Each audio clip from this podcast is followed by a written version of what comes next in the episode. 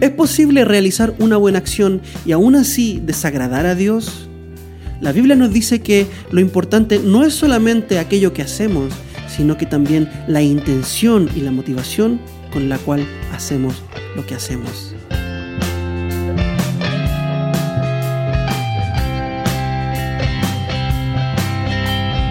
Bienvenidos a un nuevo episodio de Amazing Biblia, el podcast donde exponemos la belleza de la palabra de Dios por supuesto que en un lenguaje sencillo. Y esta es la edición en donde estudiamos el Sermón del Monte. Les recuerdo que tenemos otra edición de este podcast en donde respondemos a sus preguntas, las que ustedes nos mandan al correo amazingbiblia.gmail.com o al inbox de nuestro Instagram arroba amazing.biblia. Junto a mi gran amigo Kevin Rivera estamos respondiendo semana a semana a las preguntas que ustedes nos mandan a esos medios, pero hoy nos vamos a enfocar en el Sermón del Monte y ya salimos del capítulo 5 después de ya casi 21 semanas y estamos entrando al capítulo 6. No hay apuro, no estamos corriendo, esto no es una carrera. Eh, estamos en una carrera, pero una carrera de ser formados más a la imagen de Cristo. No una carrera de llenar nuestra cabeza de información, sino que de que la información que nos ofrece la palabra de Dios transforme nuestra vida. Esto no es una carrera de velocidad, sino que es una carrera de resistencia y transformación. Por lo tanto, no estamos corriendo, no hay necesidad. Tenemos que correr en contra de nosotros mismos y de nuestra naturaleza pecaminosa, no en contra de nuestros hermanos en la fe. Por esa razón, no hay apuro. Capítulo 6 es donde nos vamos a enfocar el día de hoy, los versículos 1 al 4. Pero antes de, de entrar a los pasajes que nos competen, me gustaría nada más ofrecer un panorama para aquellos que se vienen uniendo a este podcast. Les recuerdo que si, que si no está suscrito al canal de YouTube, puede suscribirse, eh, también seguirnos en Spotify o Apple Podcast. Y si este episodio es de bendición para ustedes, por favor, háganoslo saber a través de un comentario a través de una reseña, a través de un like, a través de un compartir. Así más personas pueden acceder a este material. Antes de entrar a los pasajes voy a hacer una pequeña resumen, panorama, para que todos estemos en el mismo lugar. Mateo nos presenta a un Jesús rey. El Sermón del Monte es el discurso del rey que ha sido prometido por la ley y por los profetas al pueblo de Dios, al pueblo de Israel. Y Mateo nos demuestra y nos prueba de que Jesús es este rey prometido en el Antiguo Testamento y lo hace presentándonos esas profecías y diciéndonos, miren, calza perfectamente. La vida de Jesús cumple estas profecías. Y el Sermón del Monte es el discurso del rey acerca de su reino. Ahora bien, a diferencia de lo que la nación de Israel esperaba del Mesías, Jesús no vino a traer un reino político. No vino a traer un reino a través de un ejército, un reino terrenal. Jesús vino a traer un reino espiritual. Es el reino de Dios, el reino de los cielos. Por lo tanto, su mensaje no está enfocado en transformar la política o en transformar asuntos externos del hombre, sino que está enfocado en transformar su corazón, lo de adentro, en transformar lo que Él es verdaderamente en su interior porque es un reino espiritual. No es un reino político, no ha venido a derrocar Roma, ha venido a derrocar el pecado que se ha entronado en el corazón de su pueblo. ¿Cómo? Yendo él al trono de la cruz. Pero eso es un tema para otro momento. Lo que estoy tratando de decir es que el Sermón del Monte se enfoca en asuntos internos, espirituales, y confronta a la religiosidad de aquel tiempo, al establishment del tiempo, que vivía una espiritualidad simplemente de performance, una espiritualidad o una religiosidad que se preocupaba solamente de dar la apariencia correcta, pero por dentro no había nada, no había nada que ofrecer. Leamos el capítulo 6, versículos 1, 2, 3 y 4 y vamos a ver ¿Qué es lo que el Señor tiene preparado para nosotros en esta oportunidad? Porque tiene mucho que ver con esto. Tiene mucho que ver con la intención del corazón versus lo que hacemos con nuestras manos. Dice así, si tiene su Biblia lista por ahí, por favor, lea conmigo, acompáñeme. Dice, cuidad de no practicar vuestra justicia delante de los hombres para ser vistos por ellos. De otra manera, no tendréis recompensa de vuestro Padre que está en los cielos.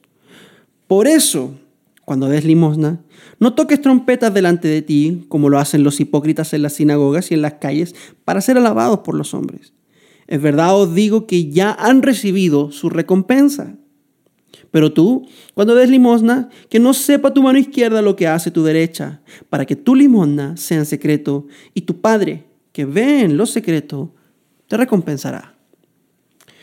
Lo primero que, que, que levanta este pasaje es una pregunta. Yo creo que una pregunta muy válida es que si esto acaso no es una contradicción a lo que Jesús ya dijo anteriormente en el versículo 16 del capítulo 5. Leamos lo que dice el versículo 16, porque parece que Jesús está contradiciendo a sí mismo. En el versículo 16 nos dice que vuestra luz brille delante de los hombres para que vean vuestras buenas acciones y glorifiquen a vuestro Padre que está en los cielos. Jesús nos está llamando a brillar delante de las personas, pero luego, un capítulo más adelante, nos dice, cuídense de no practicar vuestra justicia delante de los hombres. Entonces me dan ganas como de decirle a Jesús, Jesús, eh, póngase de acuerdo. ok, eh, tal vez ordene sus pensamientos, no sé, o explíqueme, ¿qué es lo que me está tratando de decir? Porque parece que hay una contradicción acá. ¿Quiere que brille mi luz delante de los hombres o no quiere que practique mi justicia delante de los hombres? Y la respuesta es la siguiente. Tenemos que entender a qué se refiere Jesús cuando dice brillemos nuestra luz. Este pasaje de brillar nuestra luz delante de los hombres en Mateo 5:16 viene inmediatamente después de las bienaventuranzas. Es decir, que la luz a la que Jesús se refiere es la luz que se muestra en las bienaventuranzas, es decir, la pobreza espiritual, ah, la tristeza por el pecado, la humildad del corazón, el hambre y sed de justicia y la misericordia son aspectos del carácter del ciudadano del reino de Dios. Lo que Jesús quiere que nosotros brillemos al mundo es nuestro carácter, no lo que hacemos, sino lo que somos por dentro. Lo que somos por dentro es algo que necesariamente va a brillar delante del, del mundo y las personas van a glorificar a Dios. ¿Por qué? Porque sabían que antes éramos unos miserables pecadores y ahora ven hombres con carácter, con un carácter transformado. Por otra parte, el capítulo 6 no está lidiando con el carácter, sino que está lidiando con lo que hacemos. No es lo que somos, es lo que hacemos frente a las personas. Es lo que podríamos llamar el ejercicio de la piedad o el ejercicio de las disciplinas espirituales. Jesús nos está diciendo, ojo, brille su carácter, lo que usted es, todo lo que quiera, pero lo que usted hace, bríllelo con cuidado Bríllelo con la motivación correcta. ¿Por qué? Porque es posible hacer la acción correcta con la motivación incorrecta. Y Dios, como dije al comienzo, Cristo, no solamente está preocupado de que hagamos la acción correcta, sino que la hagamos con la motivación correcta. A Dios le importa tanto lo que hacemos como el corazón con el cual lo hacemos. Y en este caso él está hablando acerca de uno de tres disciplinas espirituales que él menciona acá. Primero habla acerca de la generosidad, el dar, las ofrendas, las limosnas. Es algo que todo cristiano debe hacer y debe practicar como una disciplina, el dar, el ser generoso. Después habla acerca de la oración y después habla acerca del ayuno. Pero enfocándose solamente en las ofrendas, Jesús dice que cuando demos limosnas, no lo hagamos con la intención de ser vistos, que no practiquemos nuestra justicia delante de los hombres para ser vistos. ¿Por qué? Porque los hipócritas hacen eso. ¿Qué es un hipócrita? Gracias por preguntar. La palabra hipócrita acá es, es hipócrites en el griego y es la palabra con la cual se, se, llamaba a aquellos que actuaban en el teatro. Es decir, hipócrites es literalmente actor. Es decir, alguien que interpreta un rol que realmente en la vida real él no es, ¿cierto? Sabemos que Chris Evans en la vida real no tiene una fuerza descomunal, no peleó en la Segunda Guerra Mundial y tampoco durmió por 70 años. él interpreta un personaje, eh, el Capitán América, sabemos que, que mm, Arnold Schwarzenegger no es verdaderamente un robot, ¿cierto? Un exterminador, él es una persona. Bueno, Jesús nos dice que dentro de las sinagogas habían personas actuando, actuando, jugando un rol, interpretando un rol que en la vida real no eran.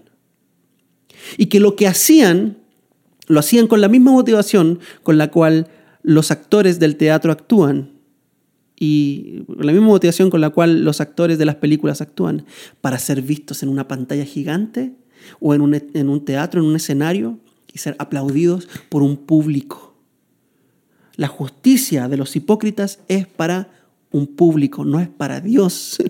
No es para, ni siquiera para bendecir a aquel a quien le están dando, es para agradar a un público. Y Jesús dice, cuídense, no lo hagan así. ¿Por qué? Porque los que practican su justicia para un público ya tienen su recompensa. ¿Cuál es la recompensa? El aplauso del público, el reconocimiento de la gente. Y esa es toda su recompensa. Y Dios no les debe nada. No recibirán absolutamente nada de Dios. Aunque han hecho lo correcto, dar, orar, ayunar, pero lo hicieron con la motivación incorrecta. Insisto, amigos, el reino de Dios no es terrenal, es espiritual. Y el enfoque, eh, eh, Jesús va detrás de nuestro corazón, no solamente de nuestras acciones, no solamente de lo que hacemos, sino que de lo que somos. Jesús nos dice que cuando demos limosnas, que no sepa nuestra mano derecha, ah, que no sepa nuestra mano izquierda lo que hace nuestra mano derecha. Que tengamos cuidado de hacer lo correcto, no para un público. Ahora, ojo, hoy tenemos plataformas gigantescas que nos permiten llevar el Evangelio a muchas partes. Yo mismo, en este momento, estoy frente a una plataforma que me permite llegar a muchas personas. Todos los días debo preguntarme, Señor, ¿lo estoy haciendo con la intención correcta? No porque quiero vivir en miedo. no tengo miedo, la verdad. Lo que quiero delante del Señor es que Él examine mi corazón. ¿Por qué? Porque yo sé que el corazón del hombre es engañoso. Y tal vez esto yo lo comencé con una buena intención, con la intención de realmente exaltar a Dios, pero es posible que con el tiempo mi corazón se desvíe hacia una mala intención, hacia una mala motivación. Y hay veces, hermanos queridos, que hay intenciones en nuestro corazón que nosotros no sabemos, que nos son ocultas, como dice el salmista. Y el salmista le dice al Señor, Señor, que la meditación de mi corazón y las palabras de mis labios sean agradables a ti. Señor, examina mi corazón, incluso aquellos pensamientos que me son ocultos. ¿Por qué? Porque mi corazón es engañoso. Tal vez comencé con una buena intención y con el tiempo me di cuenta de que tenía una plataforma, de que la gente me admira. Y mi motivación cambió. Señor, examíname y encamíname hacia la motivación correcta. No está mal, hermanos, pedirle al Señor que haga esto de cuando en cuando en nuestra vida. Porque somos débiles, somos débiles y tendemos a desviarnos constantemente. Como dice Génesis capítulo 6, las intenciones del corazón del hombre están inclinadas siempre a hacer el mal. Que no seamos hipócritas. ¿Por qué? Porque nuestra única recompensa va a ser el reconocimiento del público, pero de Dios no obtendremos nada. Hermanos, y yo quiero que mi recompensa venga de Dios. Yo no quiero que mi recompensa venga de sus likes, aunque me gustaría que le dé like a este video, porque eso permite que más gente acceda a él. Pero yo quiero que mi recompensa en última instancia venga de Dios, porque la recompensa que viene de Dios vale más que un millón de likes, vale más que un millón de reproducciones, vale más que mil millones de suscriptores, vale más que el aplauso de cualquier persona El Señor Jesús nos promete que cuando damos o cuando practicamos nuestras disciplinas espirituales en lo secreto, nuestro Padre nos ve y nos recompensará. No dice que nos va a recompensar en público, dice que nos va a recompensar. Pero le voy a decir algo. Cuando Dios recompensa, no importa si es en público o en privado. Lo que importa es que la recompensa viene de Él, viene de su mano y la bendición de Dios no trae consigo tristeza. Es la bendición que realmente vale.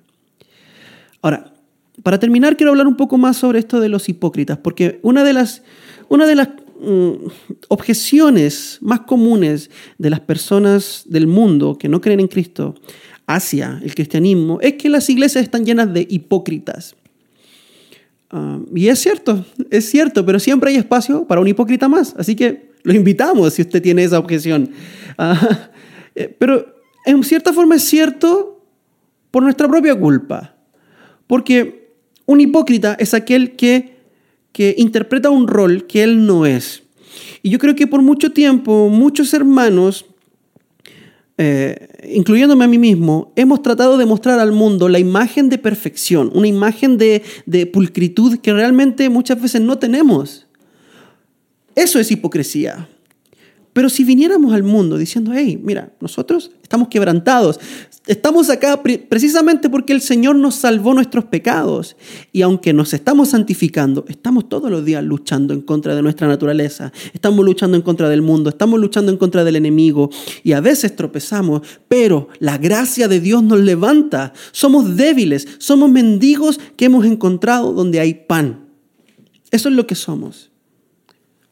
Si tuviéramos esa actitud, posiblemente muchas personas no nos acusarían de hipócritas. ¿Por qué? Somos hipócritas cuando fingimos ser lo que no somos. Necesitamos ser vulnerables, necesitamos confesar nuestros pecados, necesitamos reconocer que no siempre andamos en nuestro mejor día, ¿cierto? A veces no queremos saber de otras personas, a veces queremos simplemente estar enojados. Y aunque eso no está bien, está bien reconocerlo. Porque no somos los héroes de nuestra historia, amigos queridos. Llegaremos al cielo y no seremos alabados por nuestra valentía. El único héroe del cristianismo se llama Cristo. Y solo Él es perfecto. Por lo tanto, debemos quitarnos ese peso de encima y dejar de ser hipócrita, dejar de jugar o, interpretar un rol que el Señor no nos llamó a interpretar. Ser vulnerables, ser genuinos.